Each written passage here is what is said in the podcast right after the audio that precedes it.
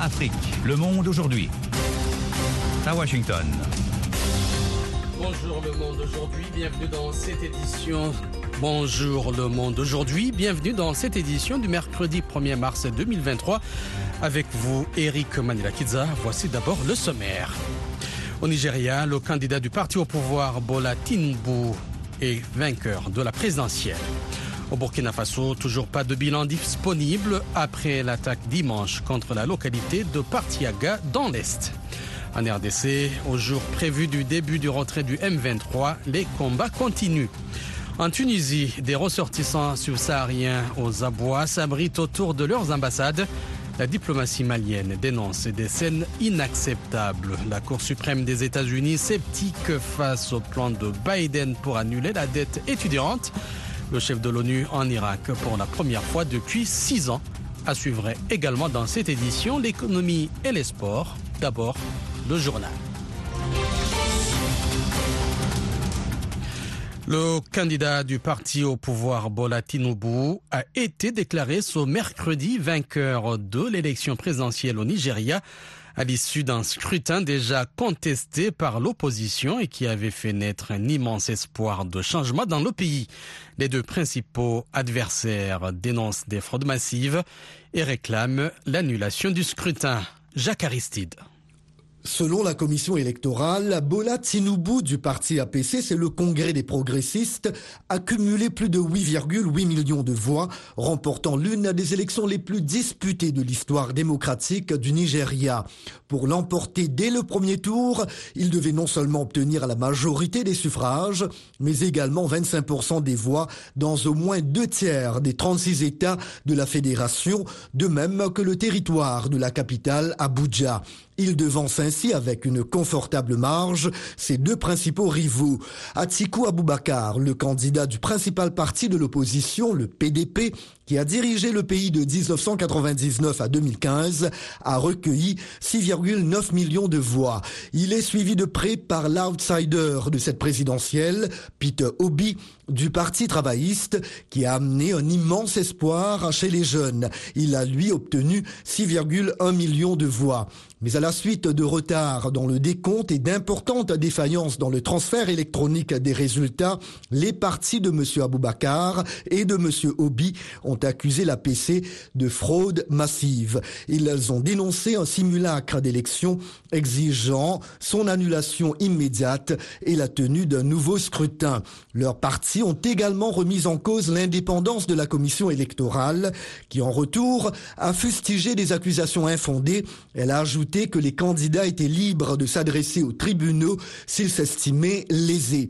De nombreux observateurs étrangers ont sévèrement critiqué le manque de transparence du scrutin. Hier soir, l'ONU a appelé au calme, demandant aux candidats et à leurs partisans de s'abstenir de tout comportement qui pourrait saper le processus électoral et la paix et la stabilité.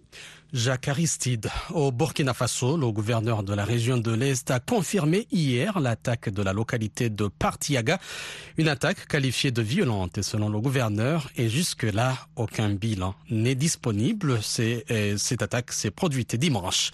De Ouagadougou, notre correspondant Lamine Traoré. Le gouverneur de la région de l'Est, le colonel Hubert Yameogo, dans son communiqué a expliqué que dans la journée du dimanche 26 février 2023, le chef-lieu de la commune rurale de Partiaga, province de la Tapoa, a été la cible d'une violente attaque perpétrée par des bandes armées terroristes. Selon le communiqué, les assaillants s'en sont lâchement pris aux populations civiles et ont saccagé et incendié des biens matériels. Le gouverneur n'a pas donné le bilan de l'attaque, mais a rassuré que des actions de sécurisation sont en cours et qu'un bilan sera établi dès que possible. Les ressortissants de Partiaga ont dénoncé lundi depuis Ouagadougou ce qu'ils appellent l'inaction des autorités, malgré les nombreuses alertes lancées plus tôt. Ces ressortissants ont indiqué que les bâtiments administratifs, les concessions et les greniers ont été tous incendiés. La mine Traoré, Ouagadougou, VO Afrique. Le président français Emmanuel Macron entame ce mercredi à Libreville une tournée de quatre jours en Afrique centrale, l'occasion d'éprouver la nouvelle relation qu'il appelle de ses voeux avec un continent où l'influence de la France ne cesse de reculer. Ce périple le conduira ensuite en Angola, au Congo et en République démocratique du Congo. Monsieur Macron effectue son 18e déplacement en Afrique depuis le début de son premier quinquennat en 2017, prenant acte d'un ralentissement croissant vers la France, ex-puissance coloniale. Emmanuel Macron a appelé lundi à bâtir une nouvelle relation équilibrée, réciproque et responsable avec l'Afrique. Au Gabon, justement, ouverture aujourd'hui à Libreville du One Forest Summit, un sommet consacré à la protection des forêts tropicales. Au moins 11 personnes sont mortes mardi au Tchad, à 600 km à l'est de la capitale N'Djamena, après un conflit entre éleveurs et agriculteurs, a indiqué un responsable local sous couvert de l'anonymat hier mardi. Dans l'est de la RDC, les rebelles du M23 ont pris contrôle d'une nouvelle agglomération et sont restés à l'offensive ce mardi qui aurait dû marquer le début du retrait de leur position. Le M23 avance dans le Massissi et conserve ses positions dans le Rutshuru, des territoires à l'ouest et au nord de Goma. Ils se sont emparés lundi de Mouesso après avoir pris contrôle de Mouchaki et brièvement occupé la cité minière de Roubaya. Des combats se sont poursuivis hier à environ 30 km à l'ouest de Goma. Le M23 occupe aussi des tronçons de la dernière route praticable qui reliait Goma au reste du Nord Kivu. Trois des quatre routes qui desservent cette ville sont désormais coupées par les rebelles. La quatrième route qui borde le lac Kivu et mène à Bukavu dans le sud Kivu s'est effondrée à cause des pluies fin 2022. Selon un nouveau calendrier adopté par les dirigeants d'Afrique de l'Est le 17 février à Addis Abeba, tous les groupes armés, dont le M23, doivent se retirer d'ici le 30 mars au terme d'un processus en trois étapes qui devait débuter hier le 28 février. La rébellion du M23 a repris les armes fin 2021. Kinshasa accuse le Rwanda de la soutenir, ce que rejette Kigali. Des migrants subsahariens affluent vers les ambassades de leur pays en Tunisie pour trouver refuge ou pour un retour volontaire. Des propriétaires tunisiens ont reçu l'instruction d'expulser les migrants en situation irrégulière sous peine de lourde amende. Alexandrine Olognon. Des dizaines de migrants, dont des bébés, ont campé devant l'ambassade ivoirienne ou à l'intérieur après avoir été chassés de chez eux. Certains dorment à la belle étoile et dans le froid. Même constat du côté de l'ambassade du Mali qui sert d'abri à plusieurs ressortissants maliens. Tous cherchent à obtenir une carte consulaire pour s'inscrire sur une liste ouverte depuis vendredi en vue d'un rapatriement volontaire. Les candidats au retour pressent les ambassades de négocier la levée des pénalités, environ 27 dollars qu'ils doivent acquitter pour avoir dépassé les délais de séjour légaux. Le président Kaïs Saed a appelé le 21 février dernier à des mesures urgentes contre l'immigration clandestine de ressortissants d'Afrique subsaharienne, affirmant que leur présence en Tunisie était source de violences et de crimes et relevait d'une entreprise criminelle destinée à changer la composition démographique du pays. L'Union africaine a condamné de tels propos et le ministre malien des Affaires étrangères a convoqué le représentant tunisien à Bamako pour lui exprimer son mécontentement. VOA Afrique à Washington, vous êtes à l'écoute du monde aujourd'hui. La Cour suprême des États-Unis examine mardi une mesure phare de Joe Biden visant à annuler une partie de la colossale dette étudiante, un dossier aux enjeux économiques faramineux, à Rosine Munezero. Les neuf sages ont commencé à passer au gris les représentants du gouvernement de Joe Biden. Leur arrêt est attendu au plus tard le 30 juin. Près de 43 millions d'Américains ont des crédits étudiants à rembourser, près de 1630 milliards de dollars. Au début de la pandémie, l'administration Trump avait suspendu le remboursement en vertu d'une loi de 2003 permettant de soulager les personnes endettées. Cette mesure a été reconduite sans interruption jusqu'ici. À la fin août, le président Biden a promis d'effacer 10 000 dollars de l'ardoise des emprunteurs gagnant moins de 125 000 dollars par an et 20 000 dollars pour les anciens boursiers.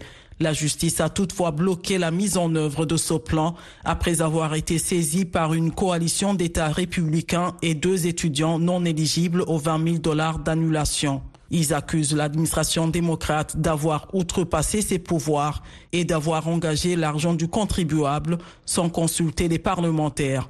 Pour eux, la loi de 2003 suspend le paiement de la dette, mais ne l'annule pas. L'Ukraine a fait état hier mardi d'une situation extrêmement tendue autour de Bakhmut, à l'épicentre des combats dans l'est du pays, où les troupes russes tentaient d'encercler cette cité.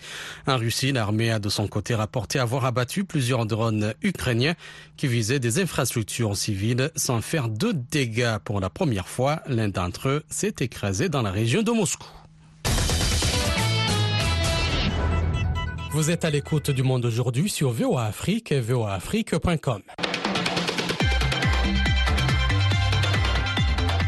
Dans votre actualité économique en Afrique et ailleurs, suivez la Minute Éco présentée par Nathalie Barge. Au Kenya, selon le ministère de l'Énergie, une centaine de réseaux solaires sont en phase de construction dans des zones mal desservies par le réseau électrique. Un projet réalisé avec un financement de la Banque mondiale de 150 millions de dollars. Le Kenya produit une grande partie de son électricité à partir de sources renouvelables comme l'hydroélectricité et la géothermie. L'entreprise argentine GDM a demandé l'inscription de 13 nouvelles variétés de soja en Afrique du Sud. L'objectif est d'ensemencer 50% des surfaces du pays en soja à partir d'OGM d'ici 2027, indiquait la société de biotechnologie qui souhaite soumettre trois variétés aux autorités cette année. Le soja transgénique dans le pays représente une production annuelle de 1,6 million de tonnes. Au Togo, le Festival international de la marmite se tiendra du 26 avril au 9 mai à Lomé sur le thème du partage de la culture culinaire. Ce rendez-vous gastronomique, euh, qui en est à sa deuxième édition, va réunir des universitaires, chefs et agriculteurs qui vont se pencher sur le développement des filières bio et de la consommation locale. Et sans transition, nous passons à votre page sport avec Nanit Talani. Bonjour Nanit. Bonjour Eric, bonjour à tous. Éliminatoire de la Cannes 2023, la CAF a révélé les détails de la prochaine double confrontation entre le Ghana et l'Angola. Oui, selon la Confédération africaine de football, le premier match aura lieu le jeudi 23 mars 2023 au stade Baba Yaraspot à Kumasi au Ghana. Les Black Stars y accueilleront les Palancas Negras de l'Angola. Le match retour aura lieu le lundi 27 mars 2023 dès 17h au stade du 11 novembre dans la commune de Kamama à Talatona près de Luanda en Angola. Le portier sénégalais Landing Badji a été nommé meilleur gardien de la phase de groupe de la Cannes U20. Effectivement, le jeune lion de la Teranga de 19 ans a beaucoup impressionné lors de cette phase de groupe. Gardien de but très agile et autoritaire, Landing Badi est également bon techniquement avec le ballon. Sa capacité à jouer de l'arrière lui a valu une passe décisive en Ligue professionnelle sénégalaise pour l'AS En novembre dernier, il était d'ailleurs en Belgique pour des essais au FC Bruges et la canne des moins de 20 ans lui offrira sans doute une plus grande visibilité puisque, comme tu le sais, les dépisteurs des plus grands clubs du monde suivent le tournoi avec un vif intérêt. Cannes U20 toujours Nanit, la CAF a présenté le meilleur 11 de la phase de groupe. Le meilleur gardien de but est bien évidemment Landing Badi du Sénégal. À la défense, on trouve Abdul Rachid du Bénin, Torak Oshaki de l'Ouganda, Alagui Sen de la Gambie et Salomon Akbalaka du Nigeria. Les meilleurs milieux de terrain sont Mamadou Kamara du Sénégal, Pape Diop du Sénégal et Prince Soussou du Congo-Brazzaville. La meilleure attaque a été assurée par Pape Diallo du Sénégal, Rogers Mugisha de l'Ouganda et Deogracias Basinga du Congo-Brazzaville. Le meilleur entraîneur, c'est Abdouli Bojang de la Gambie. Enfin, la FIFA a publié hier lundi son rapport antidopage 2021-2022 qui couvre les efforts de la FIFA dans ce domaine du 1er juillet 2021 au 31 décembre 2022. En tout, 5596 échantillons ont été prélevés. Six d'entre eux ont donné lieu à un résultat d'analyse anormal et quatre cas ayant entraîné des suspensions. Dans un cas, la substance détectée a été administrée par une voie autorisée et non interdite et un cas est en cours. En outre, la FIFA a mis en place une nouvelle plateforme d'apprentissage en ligne antidopage qui comprend trois modules d'apprentissage pour trois publics distincts, les jeunes joueurs, les joueurs professionnels et le personnel d'encadrement des joueurs. Ces cours sont accessibles gratuitement et mettent un accent particulier sur le principe de responsabilité stricte du joueur. C'était les sports avec Nanit Talani.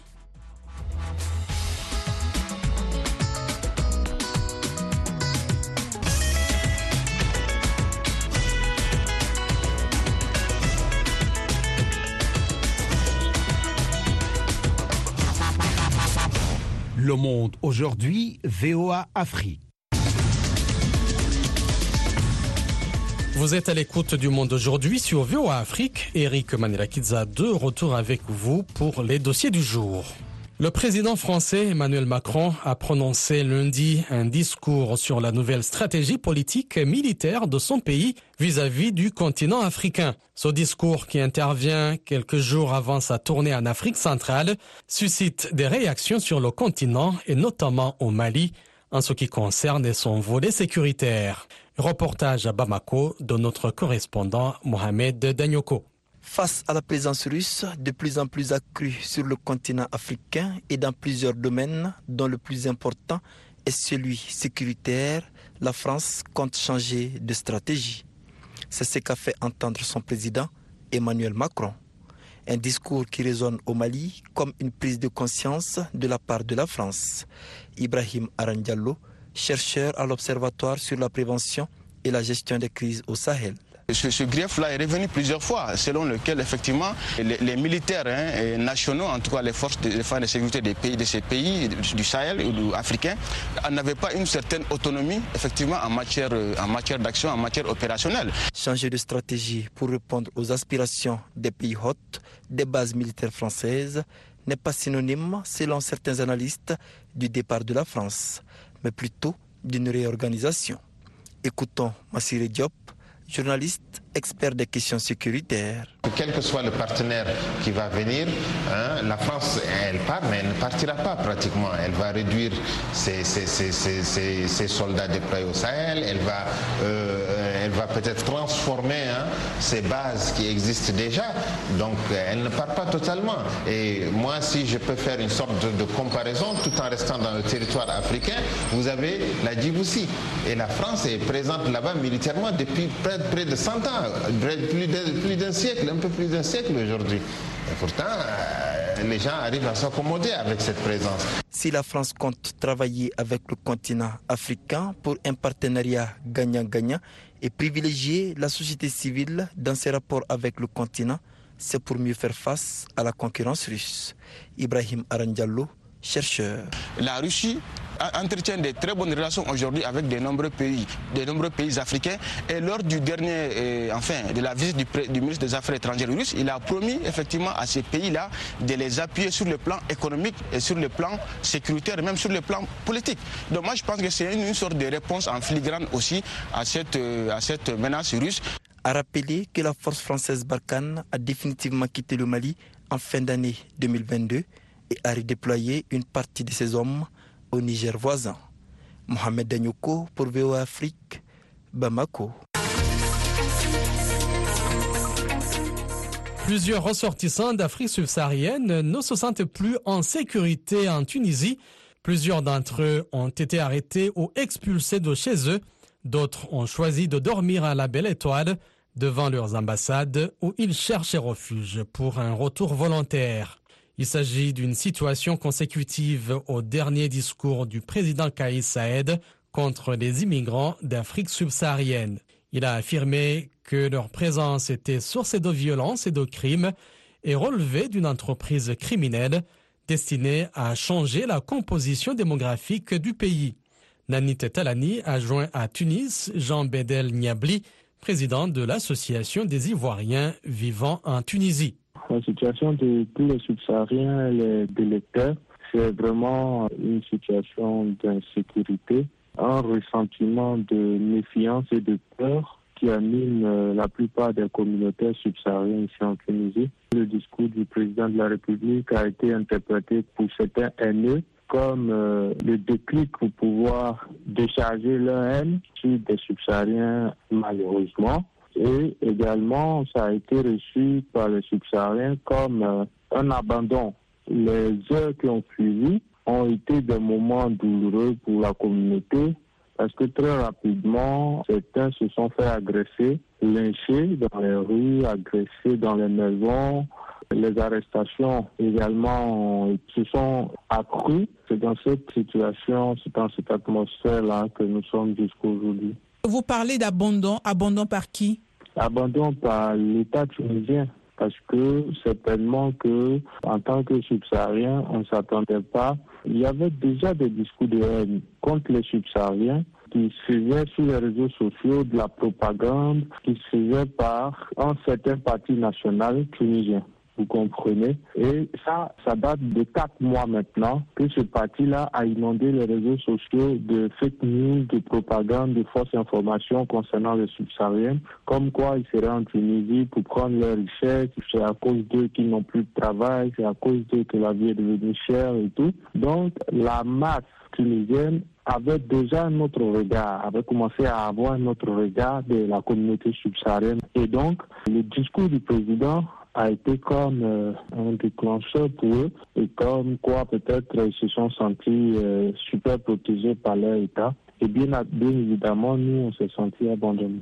Est-ce que les responsables africains, est-ce que les autorités africaines ont pris des dispositions pour vous sortir de cette situation? En tout cas, en ce qui concerne la Côte d'Ivoire, nos autorités n'ont pas encore parlé, mais sur le terrain, l'ambassade qui représente euh, l'État ivoirien a pris plusieurs mesures à savoir déjà la défense des personnes qui sont arrêtées faute de papiers administratifs. L'ambassade a pris des avocats pour pouvoir les assister. On ne peut pas assister tout le monde à la fois, malheureusement parce que certains qui sont arrêtés sans qu'on ne sache où ils sont. Mais pour ceux qu'on sait, l'ambassade a mobilisé un collège d'avocats pour les prendre en charge. L'ambassade a également découpé ses moyens pour pouvoir contenir tout le monde, à savoir les retours volontaires, parce que le retour volontaire avait déjà été initié depuis le 4 août 2022. Et donc, euh, vu la situation, les demandeurs de retour sont devenus nombreux. Donc, l'ambassade a également mis les moyens à disposition.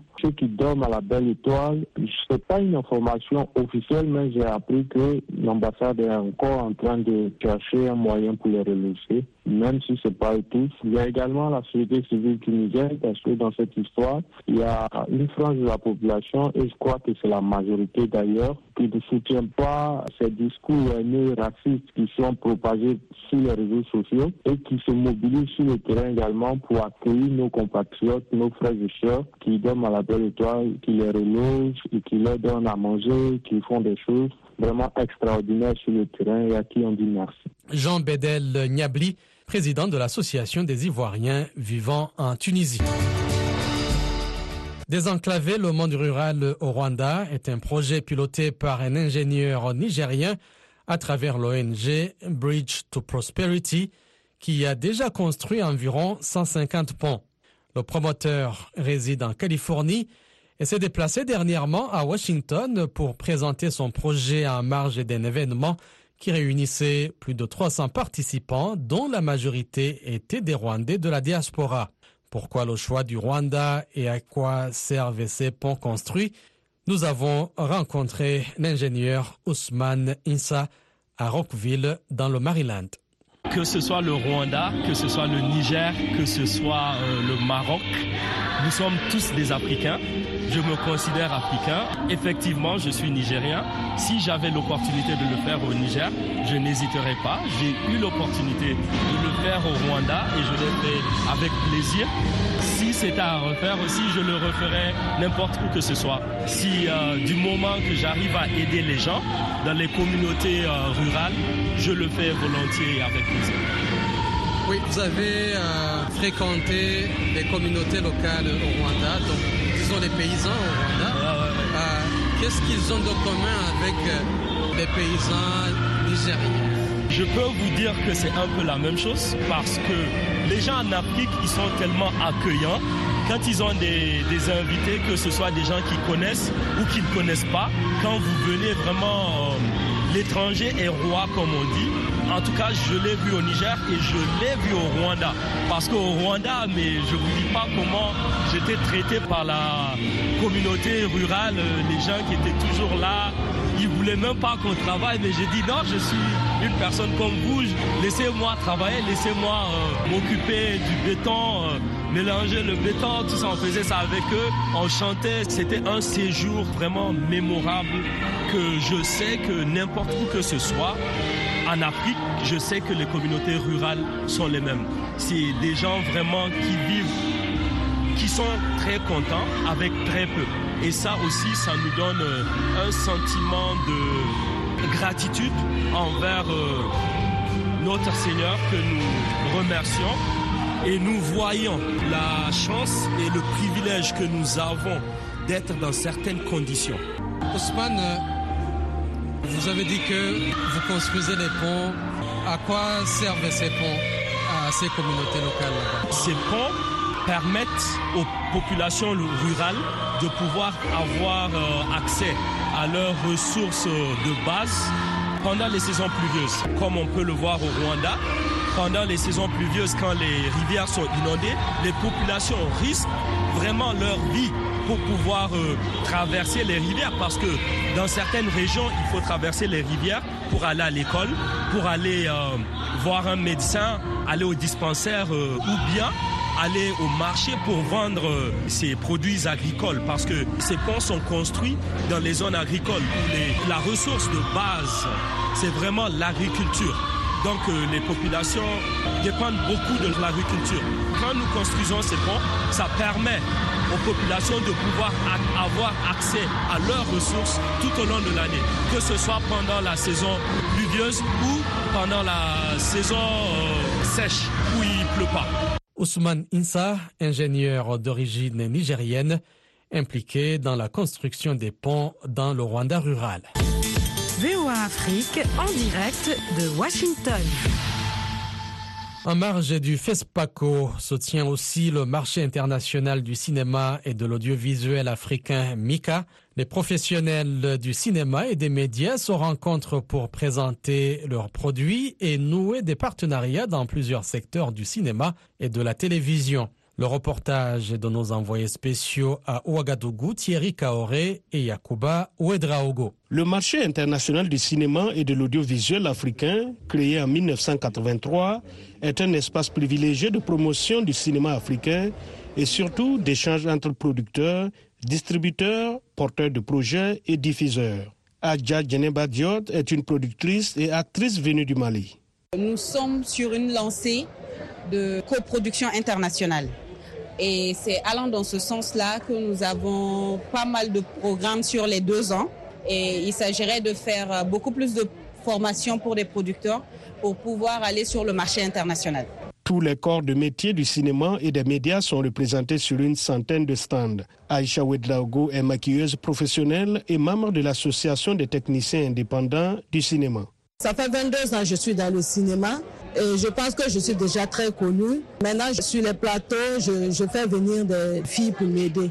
Je rencontre ici aussi des partenaires, des gens qui veulent euh, que je voyage pour aller faire euh, maquiller dans des films et tout. Promouvoir les films africains au-delà du continent passe aussi par la distribution et les professionnels comme Alain Modo comptent faire de belles rencontres ici au MICA. L'avantage du MICA, bien entendu, c'est que au moins on voit passer beaucoup de producteurs, de productrices, de réalisateurs, de réalisatrices africains qui sont toujours à la recherche de distributeurs, qui connaissent même pas la dimension distributeur. Et pour ça, notre présence est vraiment euh, utile et, et intéressante. Des chaînes de télévision ont même déployé des studios de production sur place afin de promouvoir leur matériel de diffusion et vendre leurs programmes. Mariam Kone est du service commercial de la radiodiffusion télévision du Burkina. La RTB est à la 28e édition du Festival international du cinéma pour présenter ses programmes télé et radio et ses programmes sur le numérique également. Nous sommes là également pour présenter notre nouveau bébé qui est là, RTB Zénith, qui est une nouvelle chaîne qui sera bientôt sur le bouquet et nous sommes là pour en faire la promotion. Le MICA, ce sont également les ateliers Yenega, un dispositif consacré à l'accompagnement des projets de films pour renforcer le rôle du FESPACO dans l'émergence de nouveaux talents pour des productions plus compétitives et visibles sur le marché international. Thierry Kaoré, VOA Afrique, Ouagadougou. C'est la fin de cette édition. Merci de votre fidélité à VOA Afrique. Un grand merci à toute l'équipe de production pour la réalisation de cette édition. Firmin Koyaweda a assuré la mise en onde.